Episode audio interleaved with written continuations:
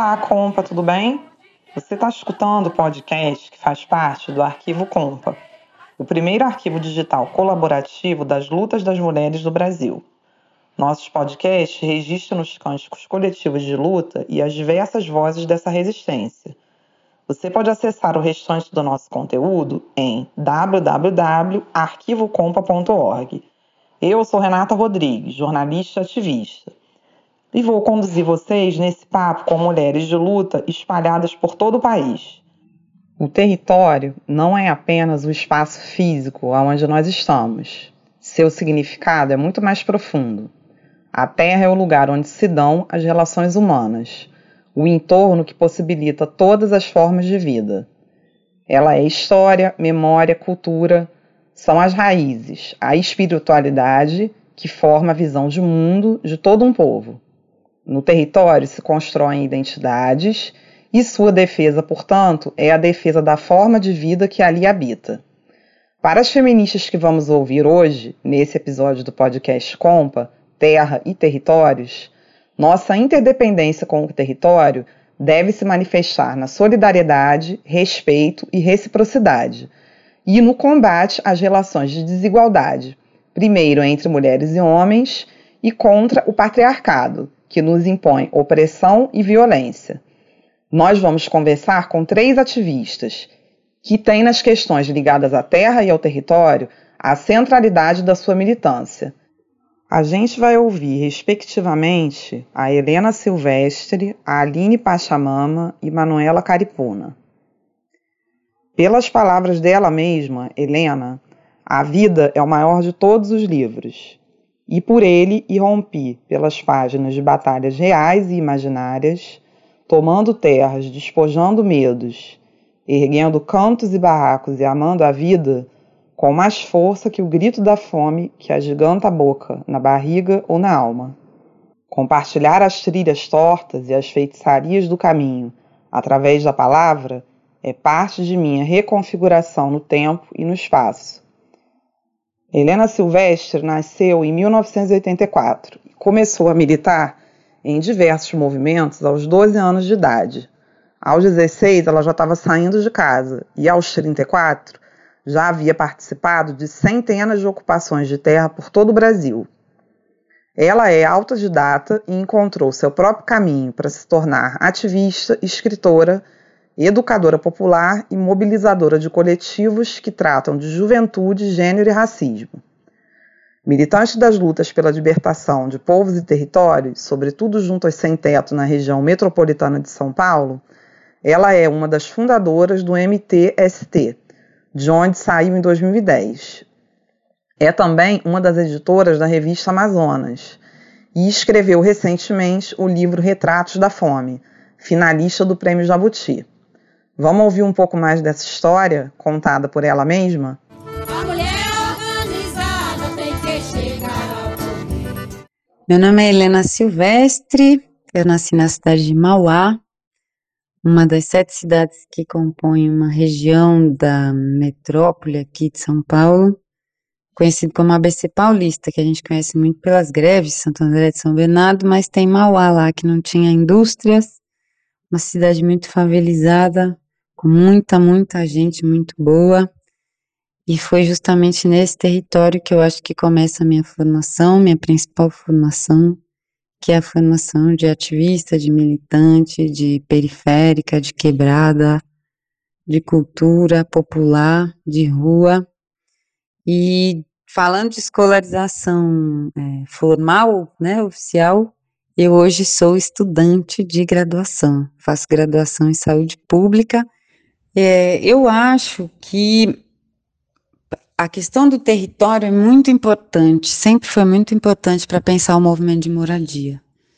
Eu tive a sorte de militar no movimento de moradia e foi fundamental para eu passar, para eu estar, na verdade, quase obrigada a estudar o território, a pensar o território, a pensar a cidade, a pensar a urbanização, a pensar a dicotomia entre público e privado nos espaços da cidade, a pensar o quanto a geografia que nos distancia do centro é a expressão de uma lógica que faz esse centro colonizar, sugar, extrair trabalho é, não pago ou muito mal pago de regiões inteiras da cidade, que são essa margem, mas na verdade é a enorme maioria da cidade, do território, né, que, que vive sugada e tendo a sua energia extraída violentamente para que um punhado de pessoas ostentem um modo de vida que é muito, é,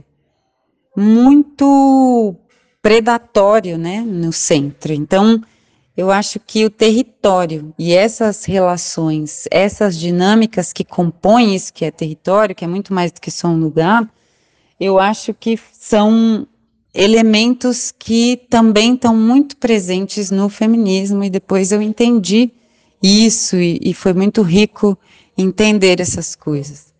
Porque também para as mulheres, e não só para esse território, a colonização é, significou a destruição de um determinado modo de viver é, e a usurpação de tudo que é produzido aí, de tanto trabalho feminino não pago ou muito mal pago, como a condição estruturante da possibilidade de uma vida de privilégios que levam os homens. Né? Então, é, de alguma maneira, eu acho que pensar o território me ajudou muito quando eu passei a pensar o feminismo, né? Porque foi nessa ordem que aconteceu para mim.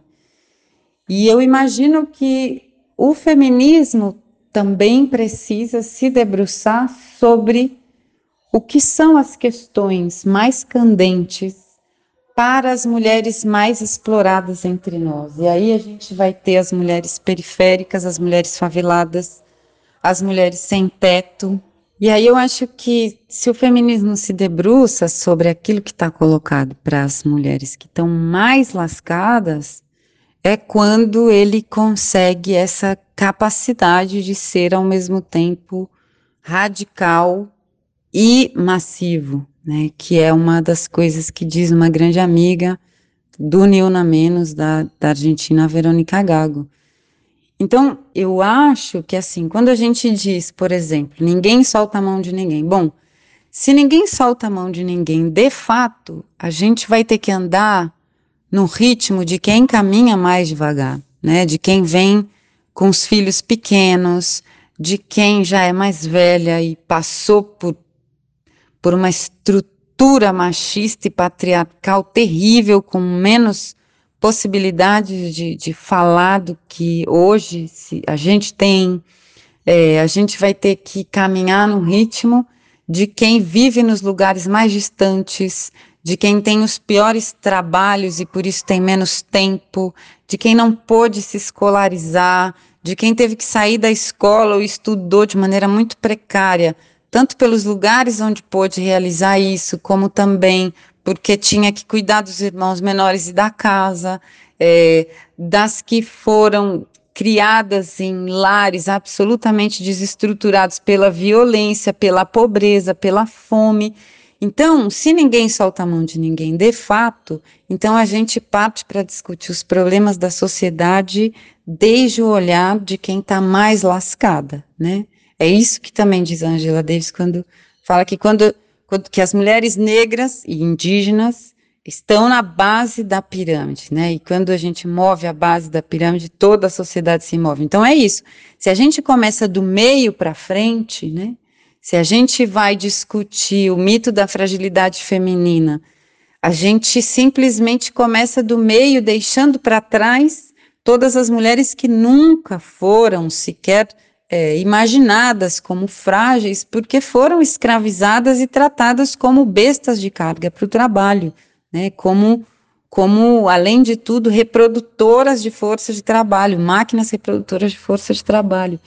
Então, eu acho que o feminismo também, quando ele se coloca o desafio de pensar desde o olhar dessas mulheres, a gente consegue fazer efetivamente que o feminismo seja um projeto de mundo e vida liberta e emancipada, não só para mulheres, mas para o mundo inteiro, né, para a sociedade inteira. Então, o feminismo precisa se popularizar. Isso foi uma das coisas que é, me estimulou a é, iniciar a escola feminista Biayala aqui no, na zona sul de São Paulo, porque é, as mulheres estão aqui, as mulheres estão fazendo as coisas, é, as mulheres querem debater, fala-se sobre essas mulheres no feminismo e essas mulheres não são parte do debate. Então não dá, né? Eu acho que, que o feminismo se debruçar sobre a questão da moradia está nessa chave do feminismo se debruçar sobre aquilo que é mais importante para quem está mais lascada entre nós e a partir daí é, conseguir produzir um, uma proposta, um sonho, um desejo de mundo onde efetivamente todo mundo que é explorado e oprimido se reconheça. A escola feminista Biayala, mulheres periféricas aqui da Zona Sul, 90% delas. É... A gente não tem uma sede, né? A gente é itinerante. Isso também foi um debate que a gente fez, inclusive pensando se a gente procurava um lugar para se aquietar ou se a gente seguia itinerante, que foi como a gente começou girando nas casas, girando é, em praça, girando em casas de cultura, em espaços ocupados como o CITA, que é um espaço ocupado por coletivos de cultura aqui na periferia, enfim. E finalmente a gente é, fez as nossas, acho que duas ou três últimas reuniões na sede de uma companhia de teatro que, que fica nesses territórios que a gente está, né, na Zona Sul, que é a Brava Companhia de Teatro, porque tem uma companheira da Brava que é também parte da Escola Feminista Viayala, a Kátia, que é uma baita produtora cultural favelada, também professora na educação infantil. Enfim, então a gente não tem uma sede fixa, a gente tem essa itinerância, essa itinerância acabou se encontrando um pouco ali de descanso na sede da Brava Companhia de Teatro, mas a gente quer tentar criar um esquema de itinerância combinada com sede para ter um lugar fixo para os nossos encontros e também para ter ao mesmo tempo uma mobilidade no território que nos permita encontrar outras mulheres que às vezes não vão uma primeira vez para longe, mas se a gente chegar, elas podem gostar, podem se enganchar e querer continuar nas próximas conversas e encontros, né? A gente é esse espaço de estudo, de cuidado, de autocuidado, então geralmente eu preparo estudos mesmo, com textos, com coisas, com o cuidado de que né, não tenha nenhuma leitura obrigatória, sem a qual a pessoa não consiga participar, porque a gente quer justamente que as mulheres que não estudaram estejam junto com a gente para estudar, é, que as mulheres que têm filhos não conseguiram ler não se sintam prejudicadas na conversa. Então a gente faz um esquema assim que tem leitura, que tem introdução, que tem um momento mais sistemático de estudar.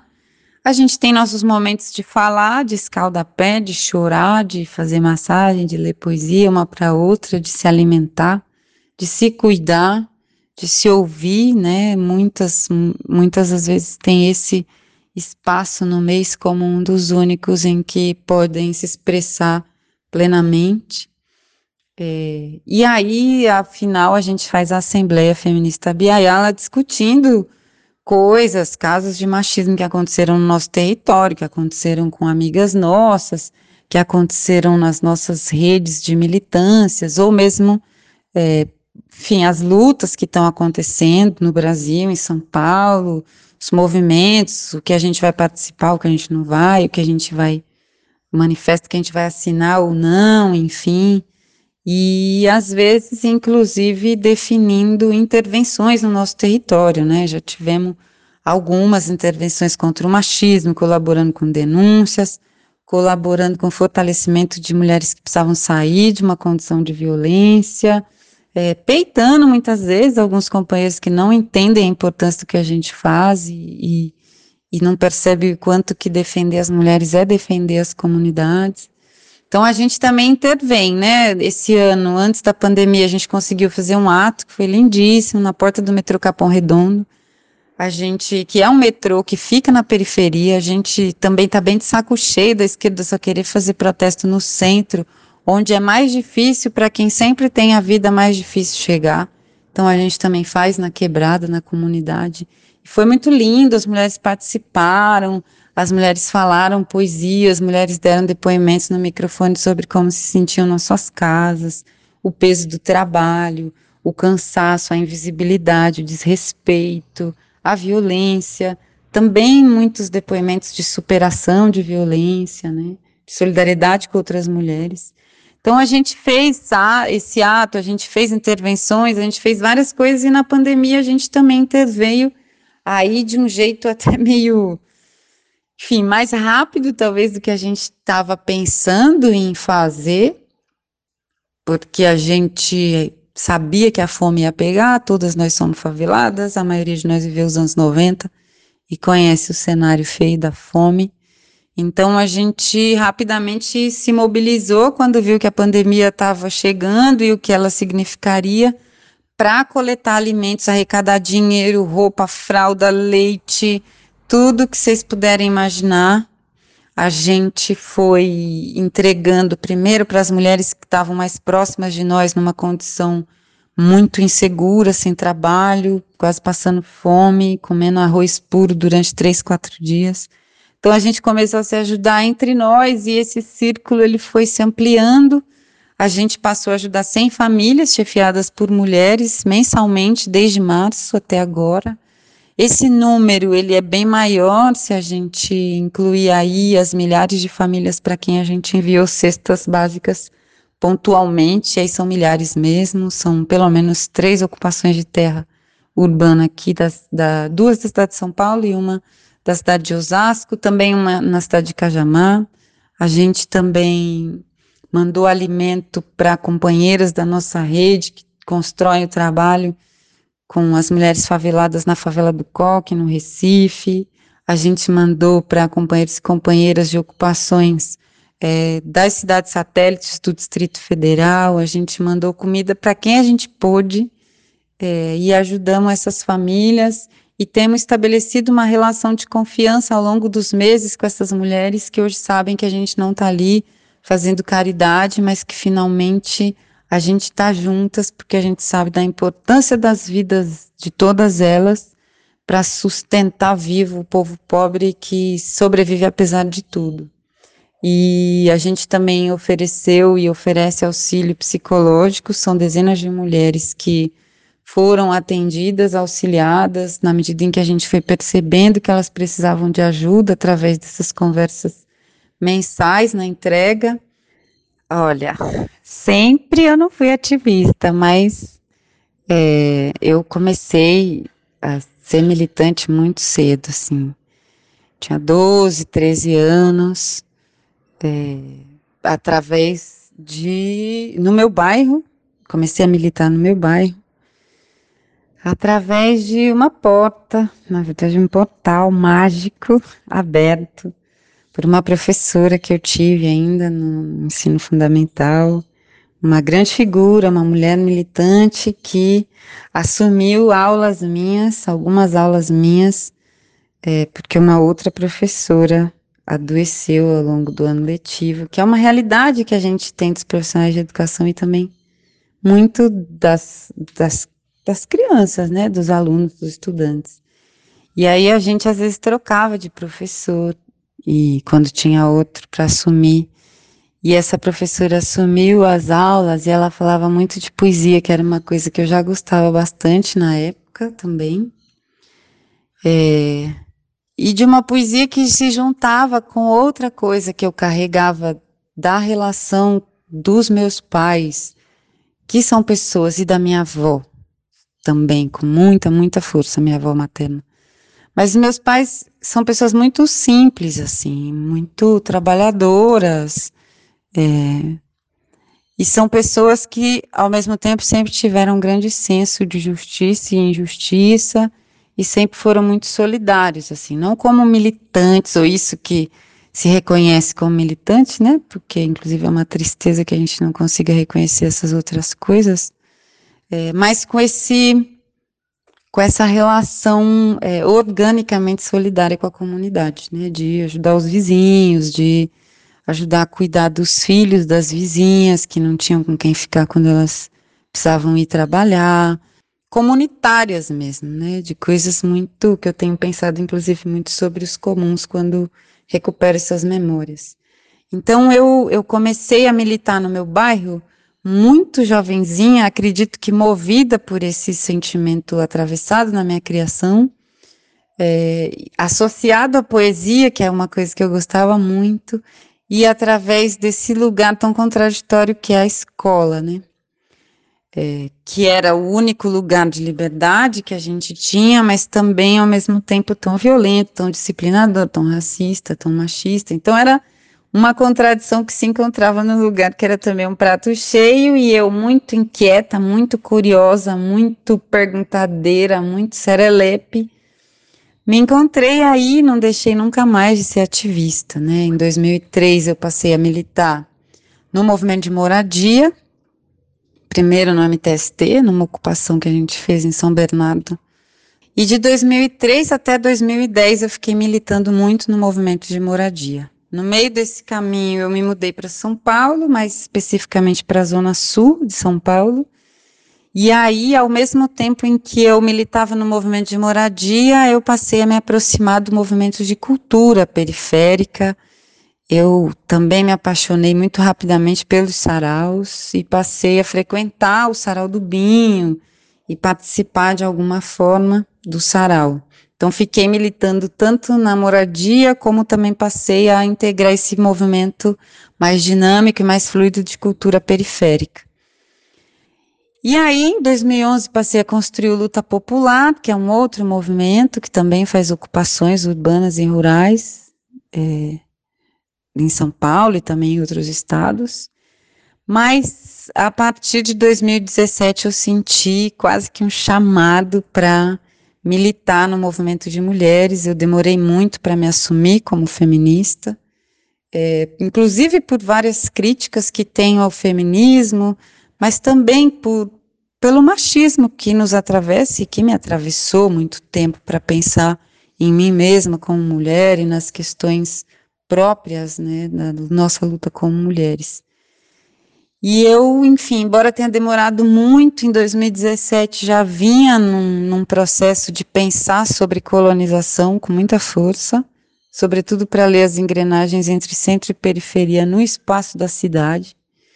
É, nessa reprodução de uma lógica colonial, né?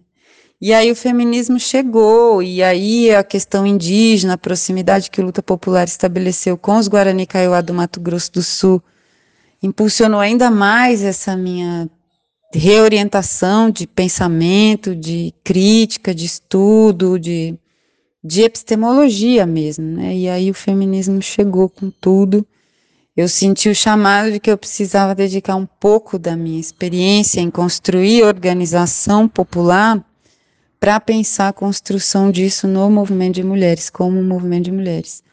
A primeira iniciativa foi a revista Amazonas, que é um espaço de articulação latino-americana que eu tenho muito orgulho de ter ajudado a construir. A...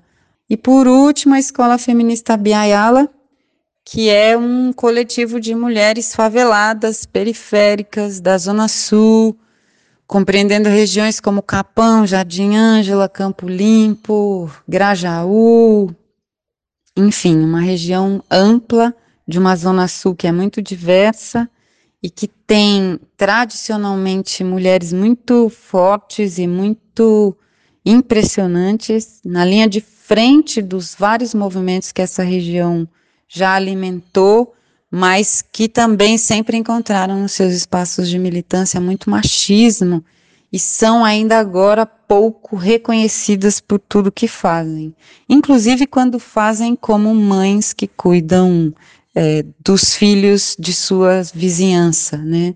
Nessa reconhecendo essa solidariedade orgânica também como militância.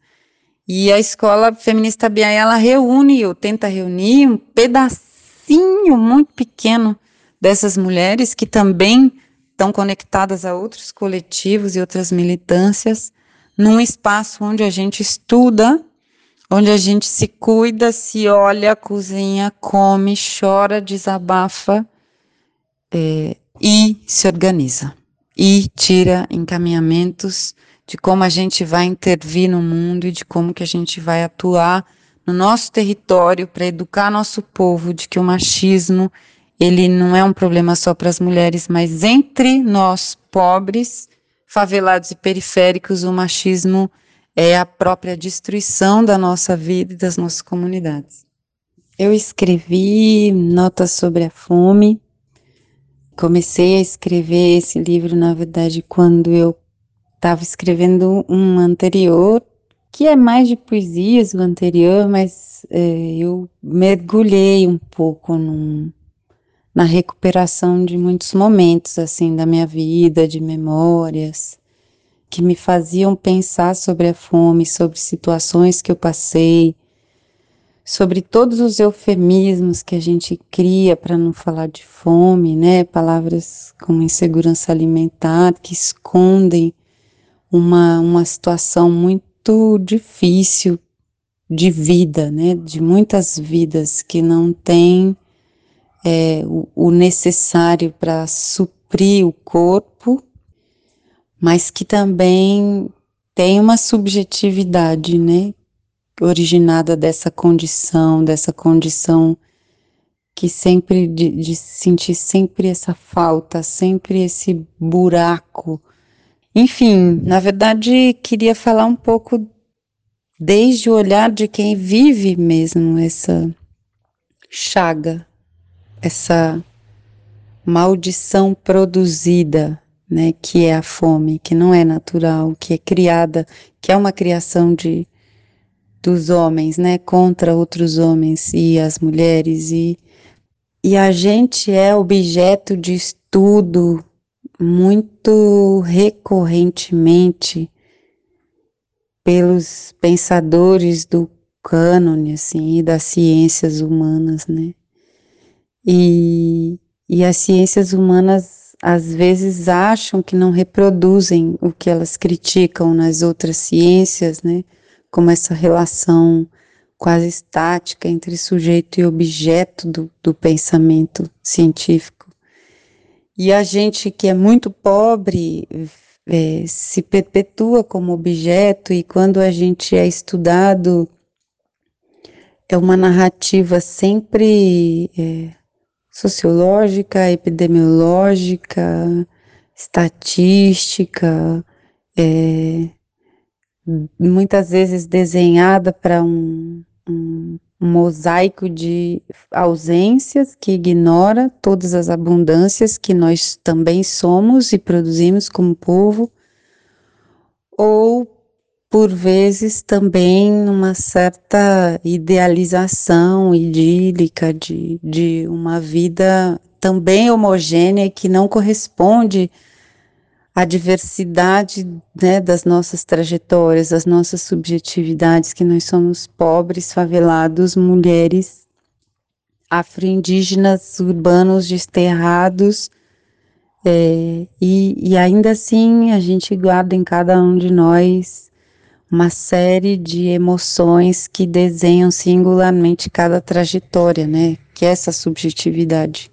Então, eu queria escrever eu queria escrever sobre o mundo, escrever sobre a vida que eu vejo atravessada pela fome, mas desde o olhar de alguém que passou fome, que enfrentou a fome, que o que soube, que andou, que caminhou do lado da fome em algum momento, né?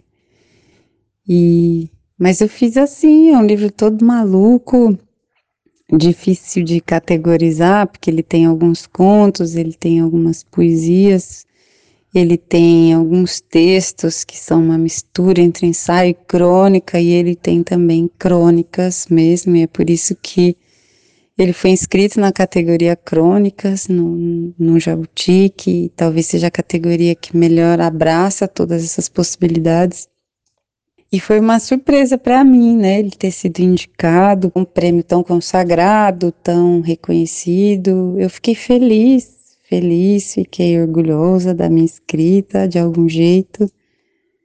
Mas fiquei feliz, sobretudo, porque isso aponta para um certo lado da cidade, produzindo boa literatura, para mulheres pobres e faveladas escrevendo boa literatura enfim, porque isso aponta para a minha comunidade e também porque essa comunidade primeiro reconheceu esse livro, mesmo em territórios onde a leitura é tão difícil, e eu sou feliz com ele, eu acho. A mulher Agora a gente vai saber um pouco mais sobre a Aline Rochedo Pachamama, Chuari Puri, indígena da etnia Puri. A Aline é historiadora, escritora e ilustradora. Ela é doutora em História Cultural pela Universidade Federal Rural do Rio de Janeiro, mestre em História Social pela UF e idealizadora da Pachamama Editora, uma editora formada por mulheres indígenas. Participa dos movimentos dos povos originários e executa projetos em prol da divulgação da cultura indígena. Como ela me saudou em Puri, Satê. Saudações a Beijala, Tsatê, Chutepotê. Eu sou Aline Rochedo Pachamama, Churiapuri. Sou do povo Puri da Mantiqueira.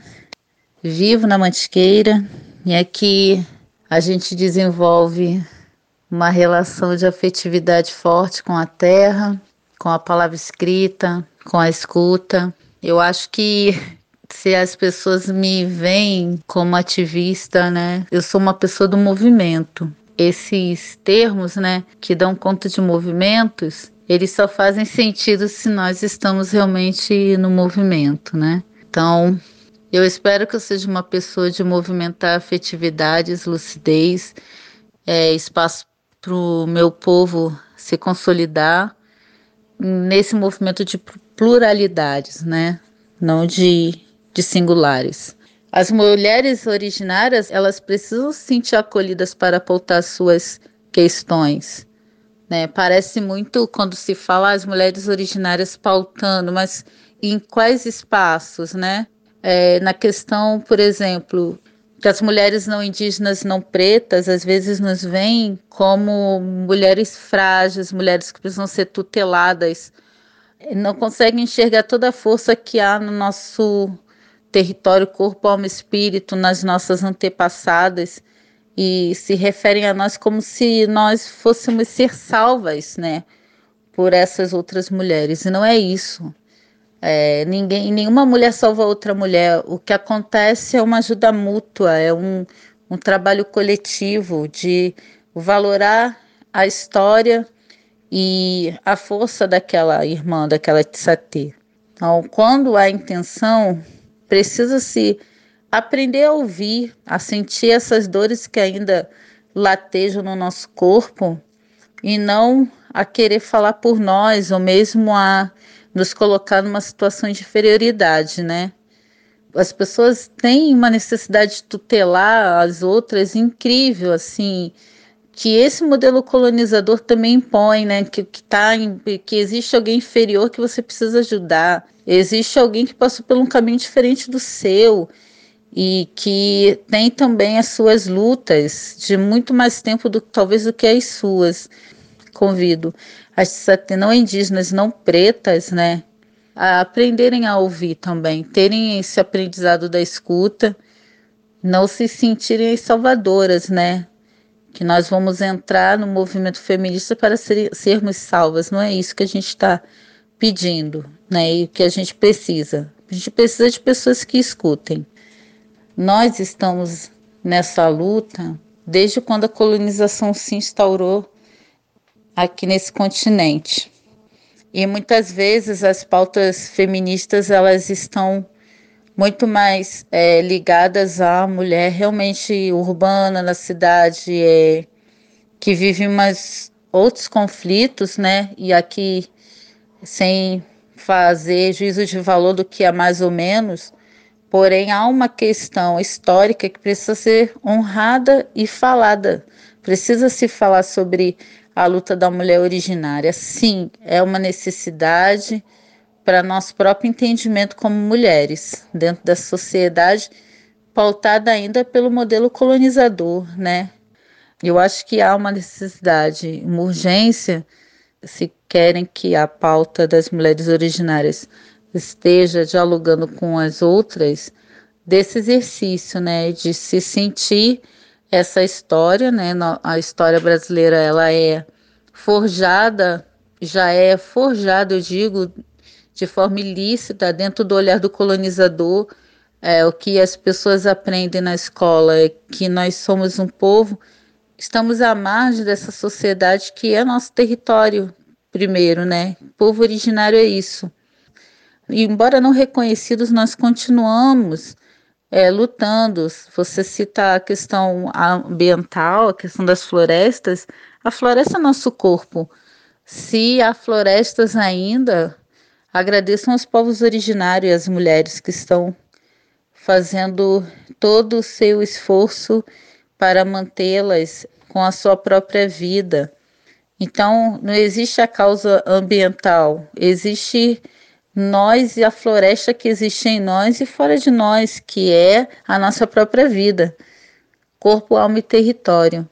A gente precisa ouvir, reescrever a nossa história a partir do olhar do, do, dos povos originários. E dos povos originários, que não é um povo único, um povo diverso, somos 305 povos, 275 línguas, vários troncos linguísticos, regiões diferentes, mulheres que colaboram de formas distintas a partir das suas regiões e seu povo. No livro Guerreiras, que eu tive a, a felicidade de escrever Nesse livro eu tenho uma frase que é mais ou menos assim: o Brasil é o filho da mulher indígena que rejeita sua mãe. E por isso nós estamos tão distantes das práticas democráticas e sociais né, que tantos movimentos, inclusive o, os feministas, lutam. A mulher A última participante do episódio de hoje é a Manuela Caripuna, que é uma caripuna do Amapá. A Manu é pesquisadora, mestranda em Sociologia e Antropologia na Universidade Federal do Pará e também nos contou um pouco sobre sua trajetória e a história das mulheres da sua família que lutam com ela. O meu nome, como a certidão de nascimento, é Ana Manuela, primo dos Santos Soares. E aí, por que, que a gente usa o sobrenome Caripuna, né? Não é só o meu povo que utiliza. É, vários povos, tem parentes Baniwa, parentes Baré, parentes Galibimaruorno, que estão usando, né? Meus pais sempre me ensinaram que foi com relação a essa identidade, né? Da gente ser indígena, da gente dizer quem a gente é, da gente fortalecer o nosso povo.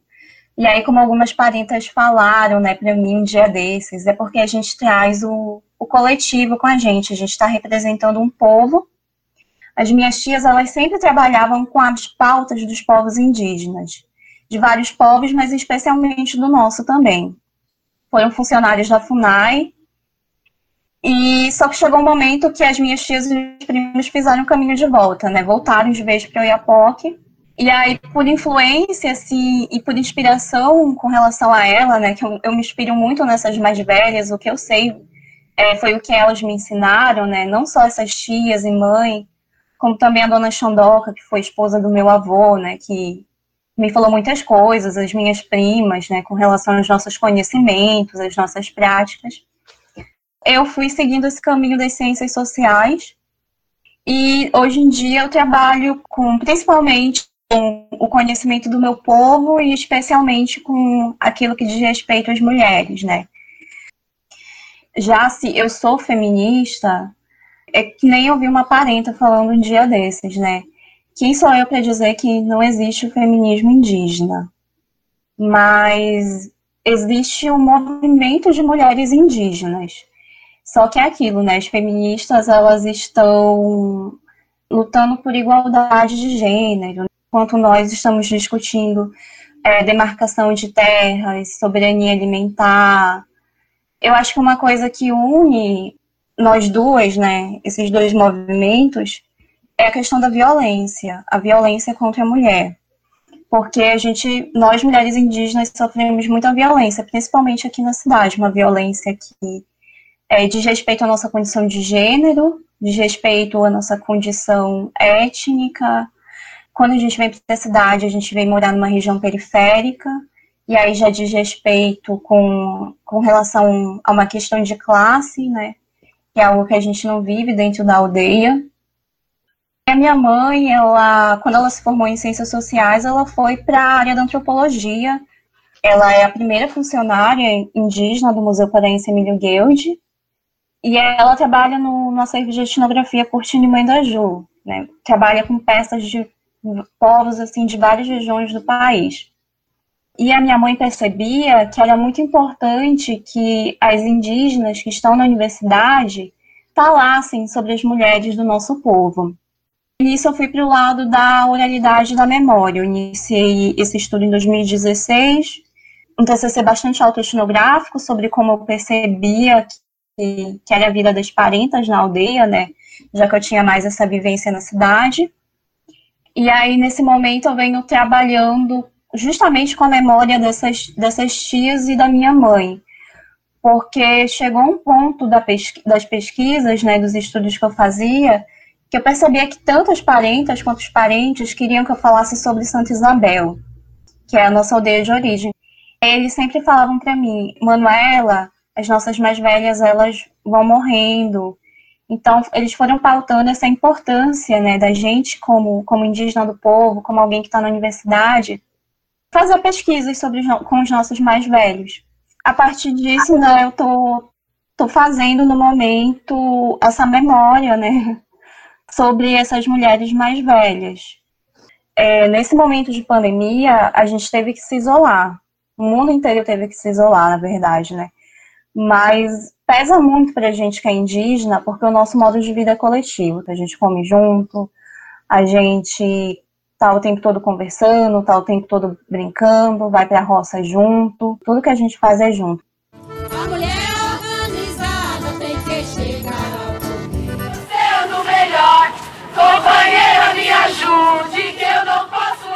Compa Arquivo das Mulheres é uma realização da Despina com a colaboração da Lanchonete Lanchonete. Foi patrocinado com recursos do Fundo Internacional de Ajuda do Ministério Alemão das Relações Exteriores da República Federal da Alemanha, do Goethe Institut e de outros parceiros.